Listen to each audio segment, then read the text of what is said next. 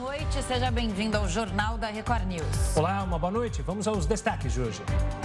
Novos ministros tomam posse em Brasília e Bolsa reage após fala de futuro presidente da Petrobras. Rússia coloca fragata com mísseis hipersônicos em operação nos oceanos Atlântico e Índico e aumenta a tensão militar com o Ocidente em meio à guerra da Ucrânia. Organização Mundial da Saúde faz novo alerta para o aumento da subvariante Omicron XBB15. E ainda, nos Estados Unidos, o deputado republicano Kevin McCarthy perde mais duas votações nesta quarta-feira e amplia o racha no partido.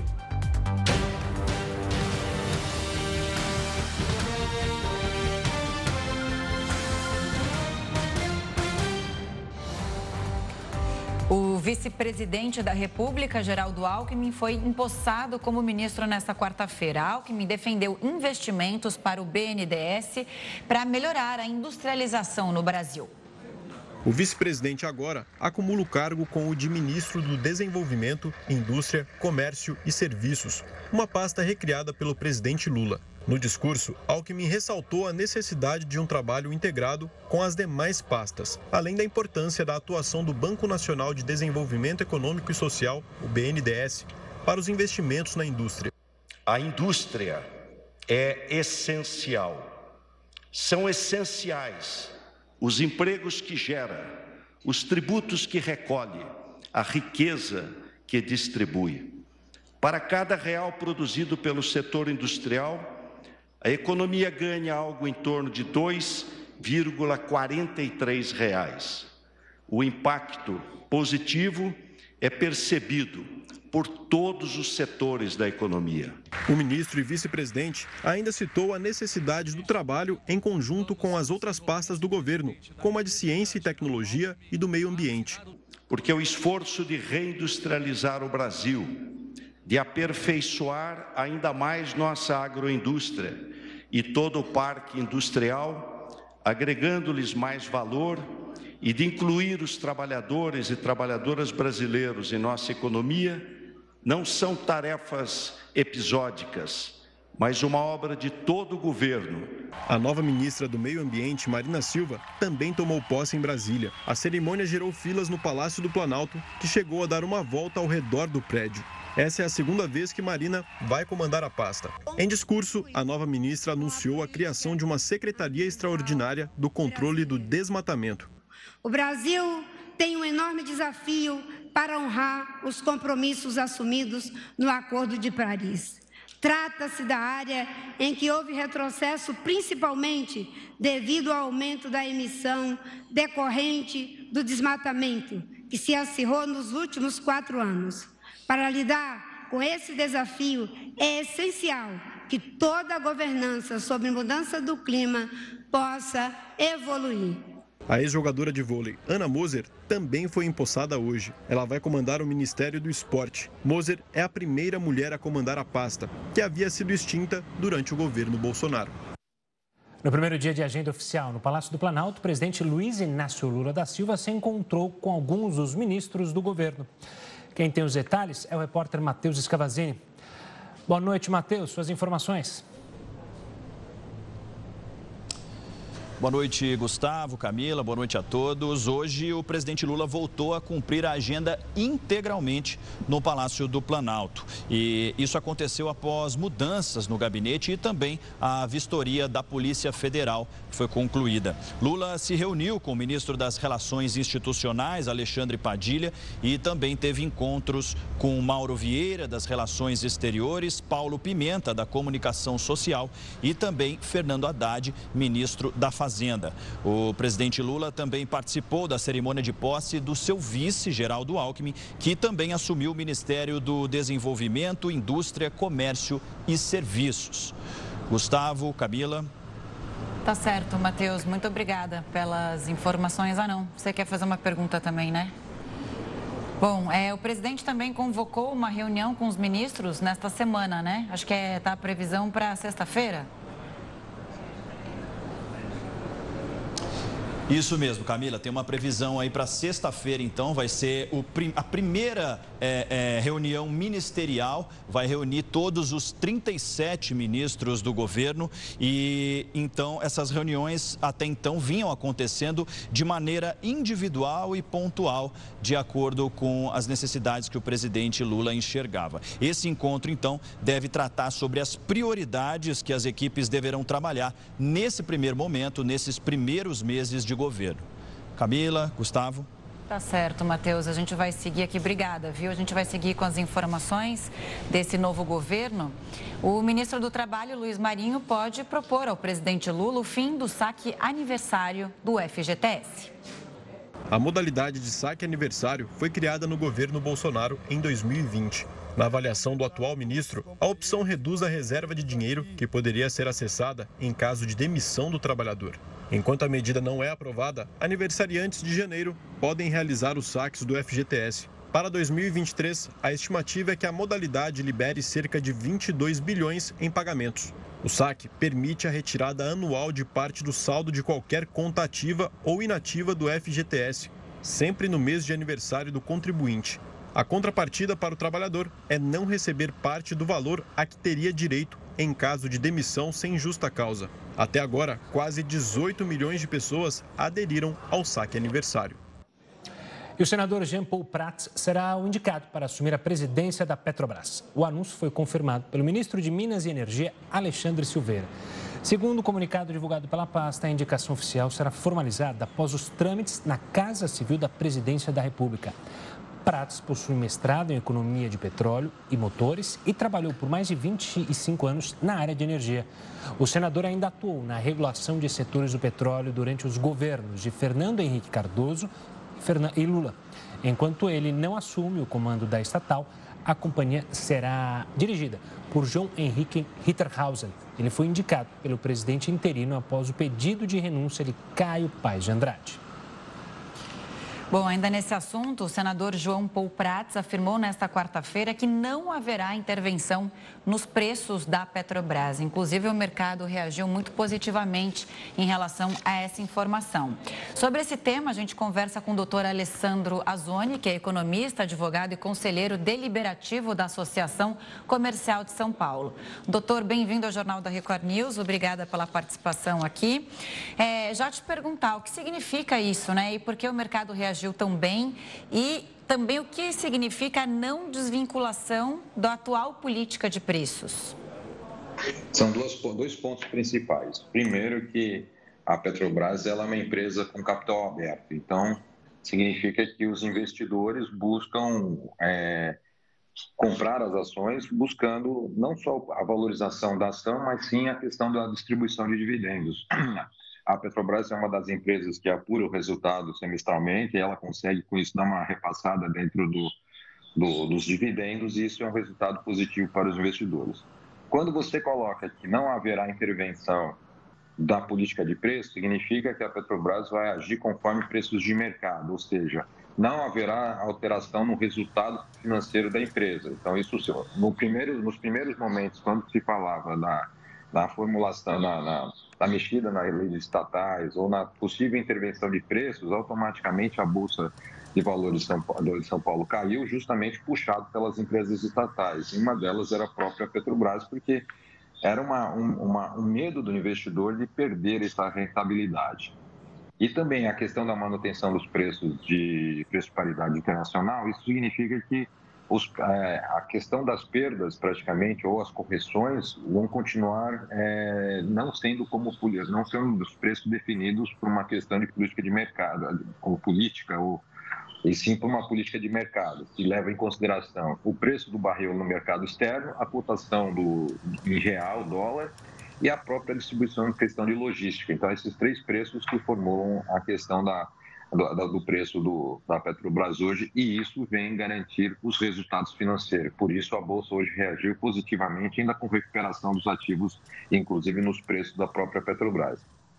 Doutor, apesar dessa reação e dessa fala do senador, se a gente olhar o passado do governo petista com a Petrobras. Foi criticado no último governo Dilma Rousseff porque justamente camuflava os preços é, dos combustíveis. Se a gente olhar a campanha o presidente Lula, quando ainda estava em campanha, disse que teria que abrasileirar o preço do combustível e até criticou, na época, é, a redução do ICMS tomado pelo governo anterior do presidente Jair Bolsonaro.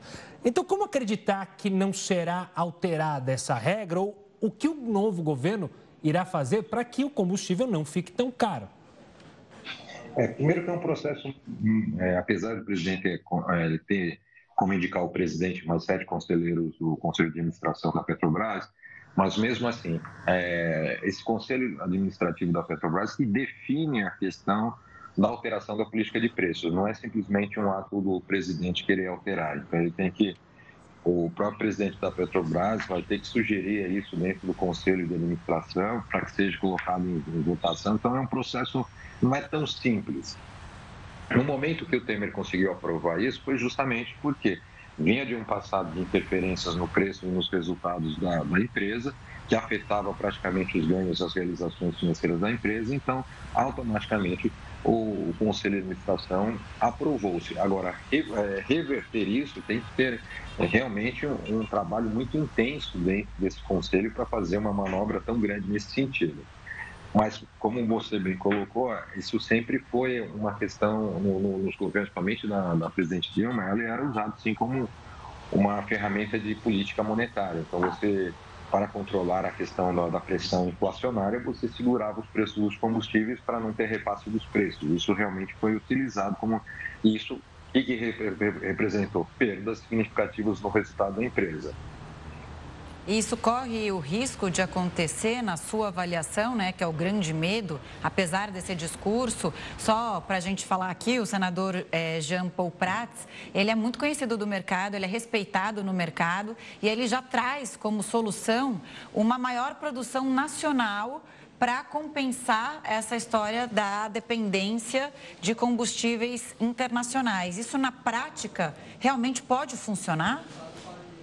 Olha, quando você aumenta. O, o, grande problema hoje do preço do barril do petróleo é justamente uma questão da, da oferta e demanda. Então, nós tivemos uma, uma corrida pós-pandemia, é, justamente para os países em desenvolvimento que buscavam o aquecimento das suas economias, e com isso houve uma, um boom muito grande, que chegava a quase 90 dólares. O preço do barril era estimativa que chegasse a 90 dólares.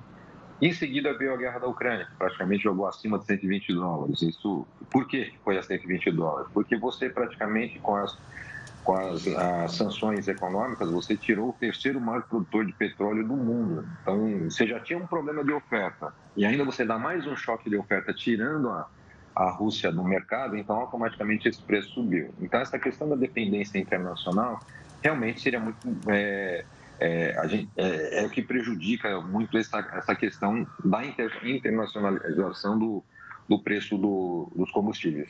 A questão de você aumentar a produtividade com refinarias, aumentando a questão da oferta interna, pode ser um atrativo sim, mas só que a gente tem que lembrar que isso é uma commodity né, com cotação no exterior. Isso sempre vai estar atrelado, por mais que você aumente a oferta, a não ser que a oferta colocada no Brasil seja uma oferta que aumente no resto do mundo, então é, na verdade, o preço ele tem que ser uma oferta dinâmica dentro do mercado internacional, porque se você continuar com o estrangulamento da oferta no mercado internacional, vai pressionar o preço da produção interna. Então, o custo daqui, você não vai produzir um combustível mais barato aqui, sendo que o preço dele é mais caro lá fora. Seria a mesma coisa que um produtor de soja ter uma cotação de 100 dólares a saca e ele querer vender aqui a 50 porque o mercado daqui tem que ser abastecido. Não tem como ele competir, nesse, é, fazer um preço mais baixo sendo que ele tem uma opção mais alta.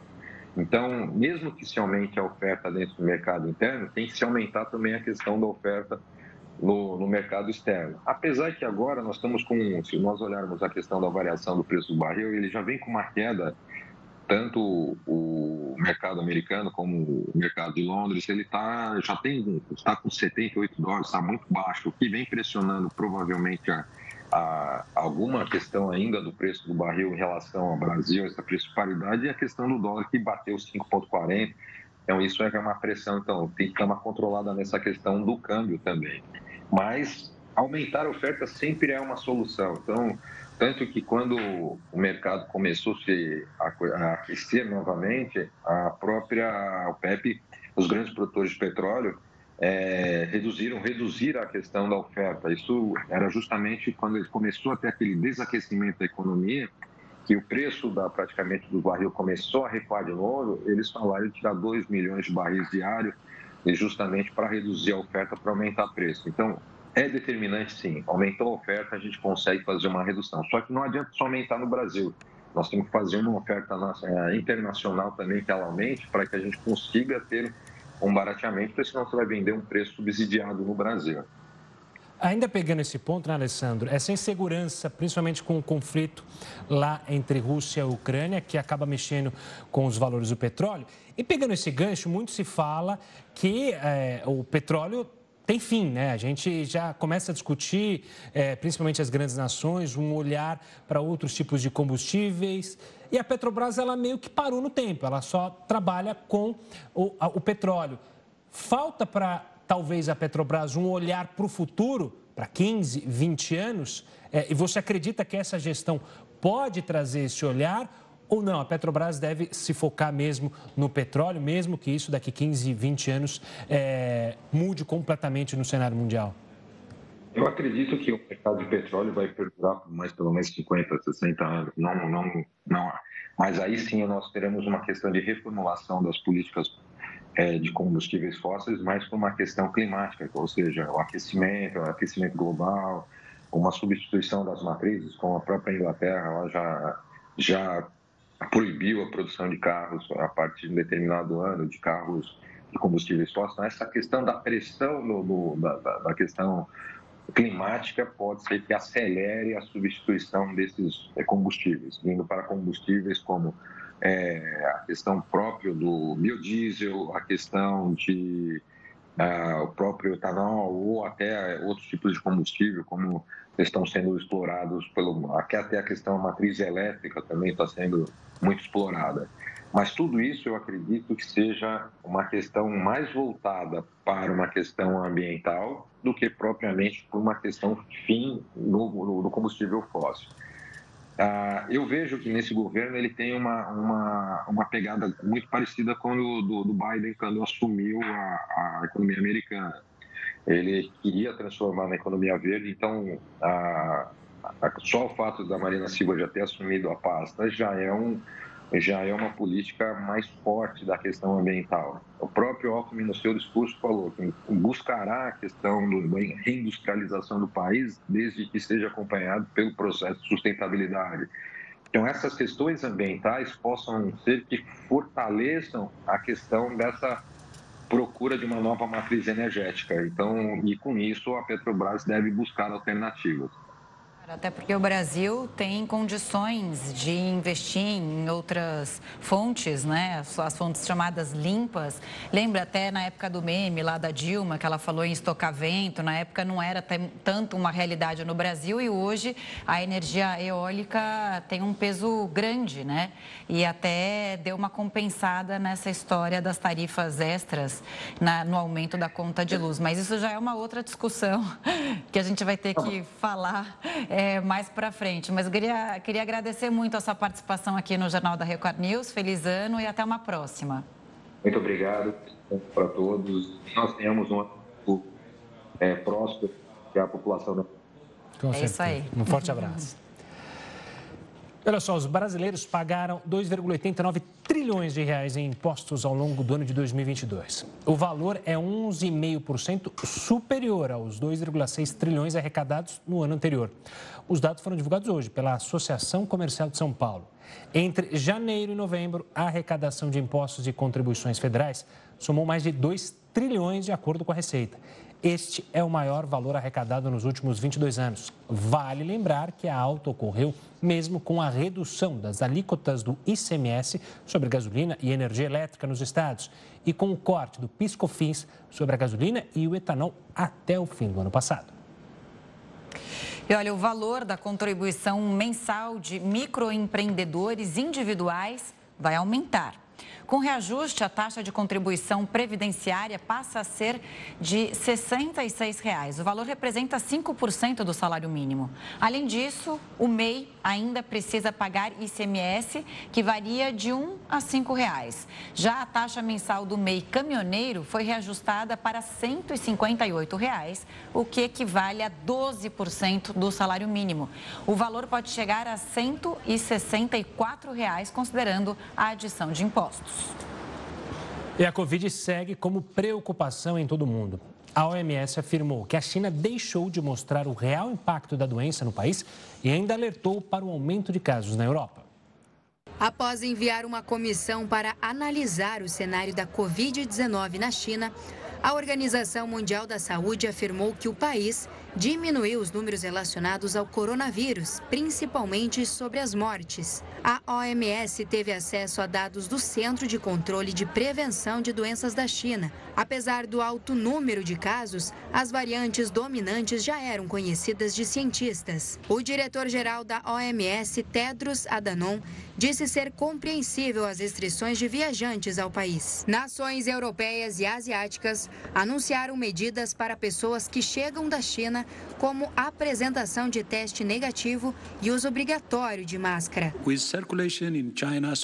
Com a circulação na China tão alta e dados abrangentes não disponíveis, como eu disse na semana passada, é compreensível que alguns países estejam tomando medidas que eles acreditam ser necessárias para proteger seus cidadãos. Esses dados são úteis para a OMS e para o mundo, e nós encorajamos todos os países a compartilharem.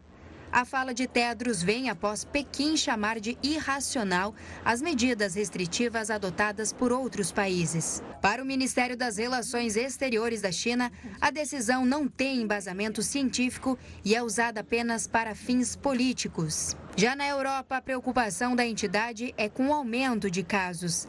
A OMS identificou forte presença da subvariante Omicron XBB1.5, que tinha sido detectada inicialmente nos Estados Unidos. A organização afirmou que são mais de 25 países com a sublinhagem e que irá monitorar a situação de perto para avaliar o risco. O aumento de casos globalmente ainda é menor do que o ano passado, quando começou o avanço da subvariante Ômicron. Na ocasião, 25 milhões de diagnósticos eram registrados no mundo por semana. Atualmente, esse número é sete vezes menor. Olha, dados preocupantes. Aqui no Brasil, cerca de 69 milhões de brasileiros ainda não tomaram o reforço da vacina contra a Covid-19. O levantamento é da Rede Nacional de Dados em Saúde. Já aqueles que não receberam a segunda dose de reforço somam 30 milhões de pessoas, enquanto o número de cidadãos que não chegaram a buscar a segunda dose do esquema vacinal primário, ou seja, a primeira dose, ou seja, a segunda, é de 19 milhões. É, ao tomar posse no Ministério da Saúde, Nízia Trindade destacou a necessidade de completar o ciclo de imunização. De acordo com o Ministério da Saúde, a vacina mais desenvolvida contra a Covid-19 fornece proteção mais alta nos primeiros meses, mas pode apresentar queda com o tempo. É muito bom a gente lembrar isso, né, Gustavo? Por esse motivo, a dose adicional é indispensável. E olha, preocupa também as chuvas. As fortes chuvas que atingiram diversos pontos do Rio de Janeiro. A Zona Oeste e o Centro registraram os maiores índices. Quem tem mais detalhes sobre isso é o repórter Felipe Figueira. Boa noite, Felipe. Olá, boa noite, Gustavo e Camila. Boa noite a todos. A chuva forte atingiu vários bairros do Rio de Janeiro na tarde desta quarta-feira. O Centro de Operações Rio monitora a situação das chuvas aqui na capital fluminense. A zona oeste e o centro da cidade sofreram nesta manhã e tarde por causa das chuvas. Também houve chuva moderada nas zonas sul e norte. Na terça-feira, a cidade chegou a entrar em estágio de atenção com o terceiro nível de uma escala de 5. A chuva forte deixou ruas alagadas e houve muitas quedas de árvores. Diante do cenário, a Prefeitura recomenda que, em caso de pancadas de chuva, a população permaneça em local seguro e evite áreas com alagamentos. A recomendação é que as pessoas não caminhem em áreas alagadas, porque há perigo de correnteza e de ferimentos com objetos, quedas em buracos sob a água, além de risco de doenças. Os núcleos de chuva já se afastaram da cidade em direção ao mar e a previsão é que a precipitação diminua ao longo desta quinta-feira. Voltamos com vocês, Camila e Gustavo.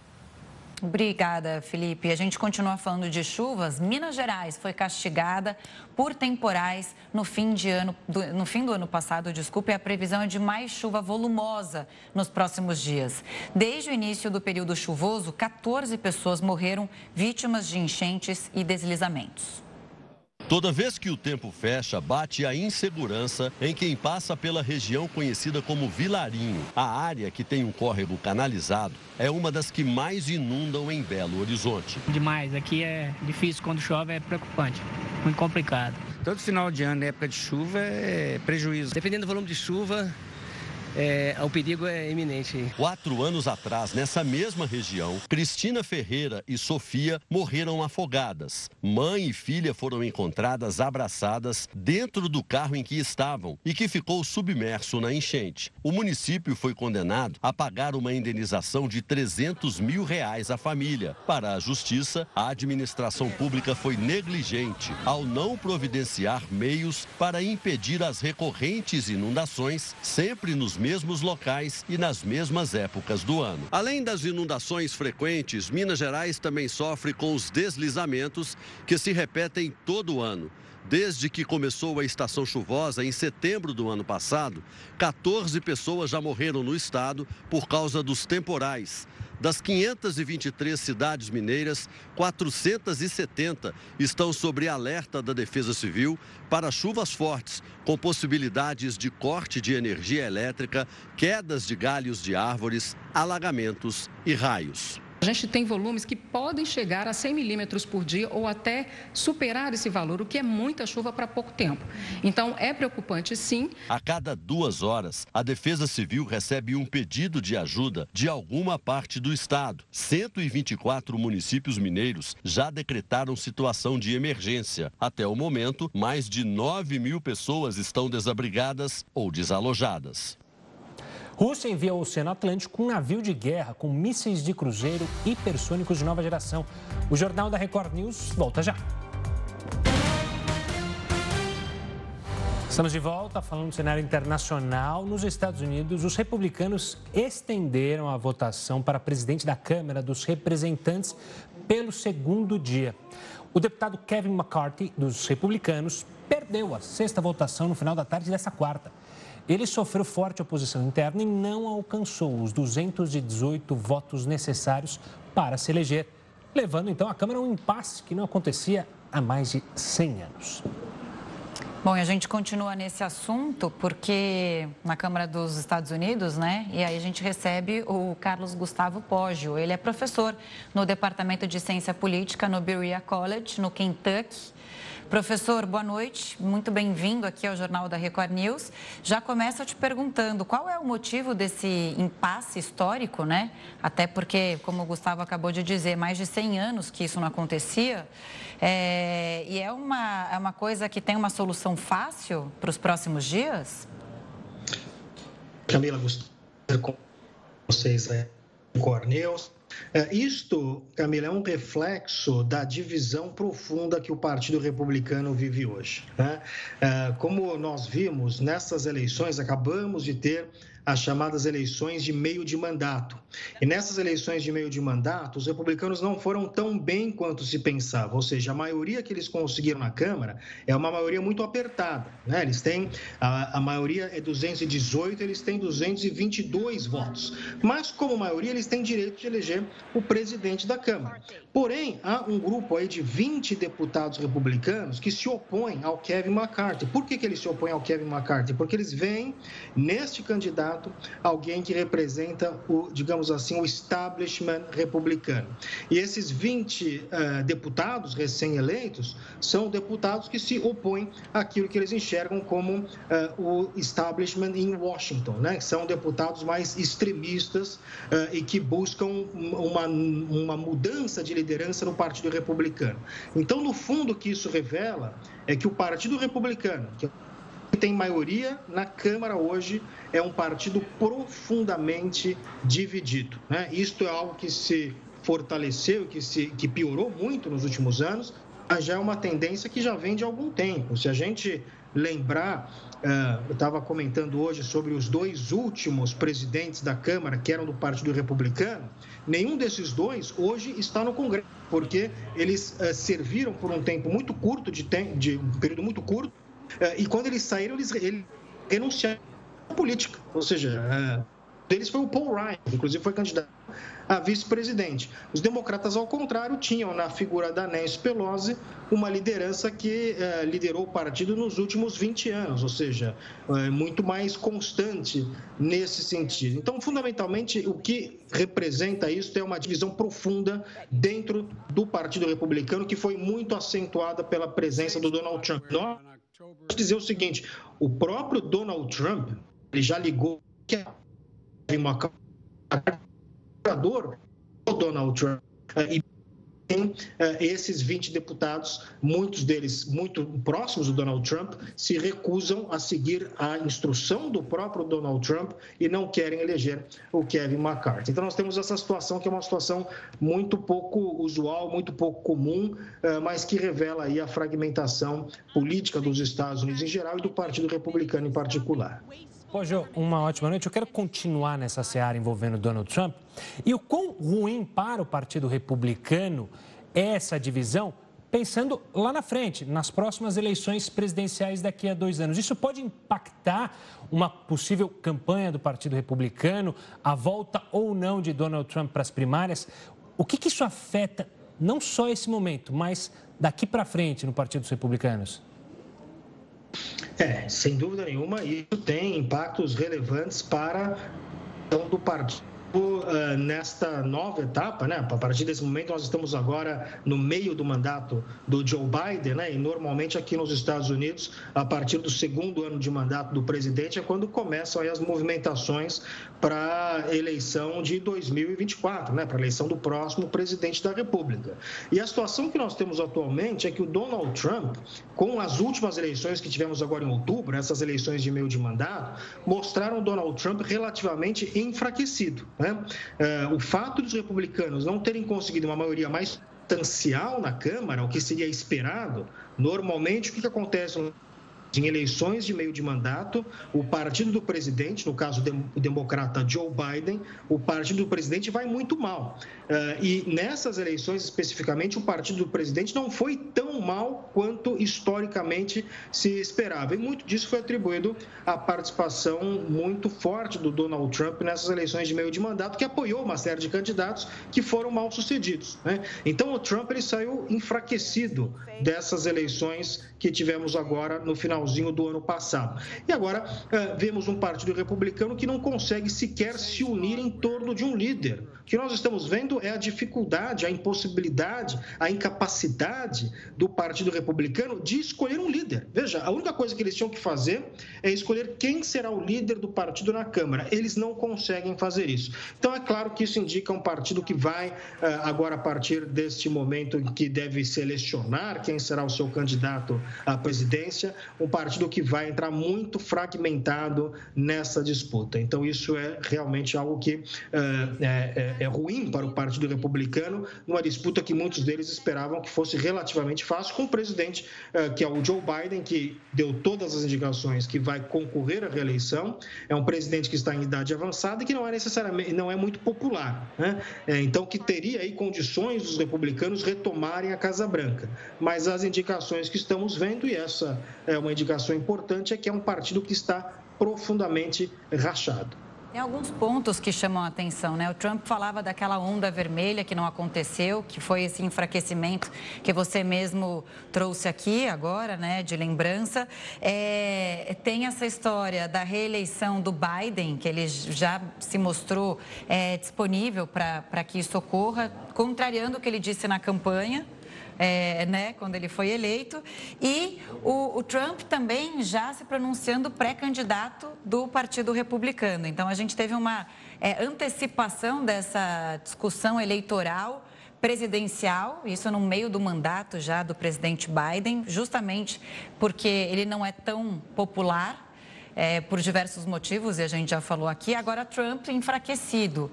E aí, aquela disputa interna com DeSantis, que também é um radical. É, isso pode, essa situação toda, pode trazer esse nome é, como mais forte daqui para frente, é, você acha, Pódio?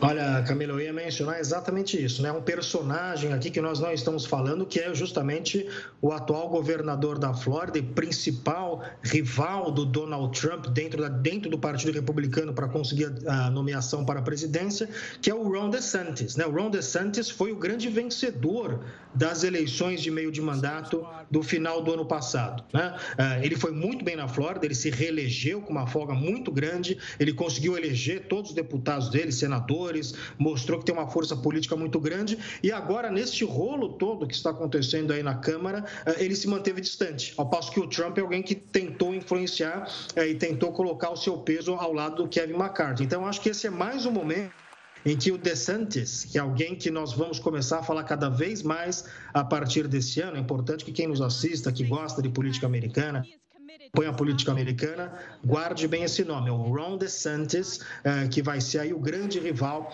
do Donald Trump na disputa do Partido Republicano e que algumas pesquisas já mostram eh, o Ron DeSantis à frente do Donald Trump na preferência dos eleitores republicanos para a nomeação do partido. Então, isso é uma questão de fato que nós vamos ter que prestar bastante atenção. A minha leitura é que este é mais um uh, cenário, uh, pelo fato do DeSantis ter se mantido distante, né, ele tem se mantido muito discreto nessas questões, uh, ele não sai prejudicado dessa disputa. Né? Então, ele pode, de repente, se mostrar como um nome de união do partido. Né? Ao passo que o Donald Trump sempre apostou muito na fragmentação, na desunião, e o resultado é esse que nós estamos vendo agora dentro da Câmara do partido, dentro da Câmara dos Representantes Americanos, em particular no Partido Republicano. Né? Uma situação que, como já dissemos, é bastante pouco comum. A eleição do líder do partido na Câmara é normalmente algo protocolar, né? o partido que tem maioria uh, se reúne e discute quem vai ser o líder e simplesmente a votação é algo protocolar para confirmar essa liderança. Não é o que nós estamos vendo agora, uh, o que indica aí, em certa medida, o estrago que foi feito pelo Donald Trump dentro do Partido Republicano. Ô, Jô, vamos tentar abrir é, essa conversa olhando para o país em si. O quanto que isso afeta o funcionamento da máquina americana, ou seja, o funcionamento das questões é, governamentais, se afeta Joe Biden, se afeta até a imagem do país perante a comunidade internacional. Sem dúvida afeta, isso deve indicar profundamente que eh, em futuras medidas que possam vir a ser tomadas pela Câmara dos Representantes, né, que é o equivalente à Câmara dos Deputados aqui do Brasil, eh, em aprovação de legislação, aprovação de uma série de questões, eh, inclusive aprovação do próprio orçamento, essa é grande questão que preocupa muitos analistas, né, o orçamento que tem que ser votado todos os anos, já há alguns anos houve aquele momento em que houve a expectativa de o orçamento não ser aprovado, e aí o governo americano passa a não ter dinheiro para uh, conduzir as suas operações do dia a dia. Né? Isso já aconteceu por alguns momentos no passado uh, e aconteceu justamente por conta de um cenário de extrema fragmentação que não consegue se chegar a nenhum tipo de acordo. Então, o que a gente tem uh, neste, neste exemplo que está acontecendo agora é que nós devemos ter um Congresso profundamente fragmentado. Veja, os republicanos, mesmo tendo maioria, que é uma maioria bastante, como dissemos, maioria bastante uh, tímida, né? uma maioria bastante, uh, um pouco robusta, esta maioria pouco robusta, que não age de forma unida, significa que o partido deve encontrar problemas para avançar a sua agenda no Congresso. De novo, além do Ron DeSantis, me parece que um, alguém que está gostando muito do que está acontecendo é o próprio Joe Biden, né? porque a preocupação do Joe Biden era que os democratas tinham maioria na Câmara, perderam maioria na Câmara, mas perderam para os republicanos que não conseguem sequer se unir para eleger um líder do seu próprio partido. Eu tenho uma pergunta, porque no final do ano passado, um amigo meu, jornalista, que mora nos Estados Unidos, é, disse o seguinte: é, é, tem muita gente comemorando aí que o Trump está perdendo o poder, mas o DeSantis é até mais radical e tem um discurso mais radical do que o Trump. Queria saber a sua avaliação, se isso é fato ou não. E se você vê a possibilidade de um outro nome surgir para ser líder na Câmara dos Representantes que não o McCarthy, já que foram várias tentativas fracassadas de votação e o nome dele não, não emplacou. É, começando pela sua última pergunta, é, os próprios republicanos não têm esse nome, ou seja, não existe, é, ninguém sugeriu um nome de consenso a esse grupo de 20 deputados que estão votando é, num outro republicano, mas são apenas 20 deputados e esse outro candidato republicano não parece capaz de angariar muito mais votos do que isso. Então, a situação é tão complicada que sequer existe, neste momento, uma alternativa ao Kevin McCarthy, o que indica que a gente pode ter aí uma disputa bastante prolongada. Sobre Ron DeSantis, essa é uma discussão interessante. Eu não estou entre aqueles que acham que é a mesma coisa, o que não significa dizer que um é melhor ou pior em termos de políticas, eh, em princípio, mas eu acho que não se deve eh, normalizar. Acho que dizer que ah, o Ron DeSantis é igual ao Trump ou fulano ou Beltrano é igual ao Trump é normalizar o Donald Trump. Donald Trump é algo fora do normal da política norte-americana, é alguém que não tem respeito pelos princípios básicos da democracia americana, é alguém que contribuiu muito para a deterioração do clima político nos Estados Unidos. Quando você, quando o presidente da República República se recusa a reconhecer a sua derrota e diz que as eleições, ele tem, ele tem repetido isso, ele como ex-presidente deveria agir de forma mais responsável. Ele tem repetido diariamente a questão de que foi fraude, de que foi fraude. E o que, qual que é o impacto disso? O impacto disso é que uh, grande parte do eleitorado americano passa a não mais acreditar na democracia, né? passa a acreditar que a democracia é uma grande fraude. E você tem como resultado o que nós vimos acontecer no dia 6 de janeiro de 2020, com uma horda de malucos invadindo o Congresso norte-americano, algo que nunca aconteceu antes. Dizer que outros candidatos são parecidos com o Trump nesse sentido principalmente alguém que é governador da Califórnia, foi eleito, reeleito, me parece um pouco exagero. Não significa dizer que o DeSantis seja é, alguém exatamente moderado é, ou um republicano tradicional, não é isso que eu estou dizendo, mas comparar outros candidatos com o Donald Trump é um risco é, da gente dizer que o Trump ele é um candidato que tornou-se normalizado. Não é, ele é uma aberração e deve ser tratado como uma aberração política. Né? É claro que essa aberração política trouxe com ele outros candidatos, como o próprio DeSantis. Mas eu não vejo DeSantis como alguém uh, que se coloque tão contrário a princípios basilares da democracia americana como o Donald Trump. Tá certo, professor. Obrigado pela participação aqui conosco e pela análise dessa situação lá nos Estados Unidos. Um forte abraço e um ótimo ano para o senhor. Muito obrigado, um bom ano a todos. Boa noite. Ainda no cenário internacional, a Rússia enviou ao Oceano Atlântico um navio de guerra com mísseis de cruzeiro hipersônicos de nova geração. Putin disse que o navio estava armado com armas hipersônicas e Zircon. Esse equipamento é capaz de desviar de sistemas antimísseis modernos. A manobra foi vista como um sinal de Moscou ao Ocidente de que as tropas russas não vão recuar na guerra contra a Ucrânia. O Enem de 2022 vai ser reaplicado nos próximos dias 10 e 11. Anota aí. Vão participar do exame as pessoas que tiveram problema logístico ou que estavam doentes no dia da aplicação regular. Pessoas que estão presas ou adolescentes apreendidos também devem fazer o exame. Segundo o INEP, o cartão de confirmação de inscrição da reaplicação já está disponível na página do participante com data, horário e local de prova. No Rio de Janeiro, um trecho da Radial Oeste, via expressa que dá acesso ao estádio do Maracanã, teve o nome alterado para Avenida Rei Pelé. Quem tem mais detalhes, direto da capital carioca, é o repórter Marcos Marinho. Boa noite, Marcos. Oi, Camila, boa noite para você, para o Gustavo, para todos que nos acompanham aqui na Record News. Agora, um trecho da Avenida Radial Oeste se chama Avenida Rei Pelé, em homenagem ao rei do futebol, que também foi considerado o atleta do século. Aliás, essa é uma avenida que já tem uma grande movimentação de veículos.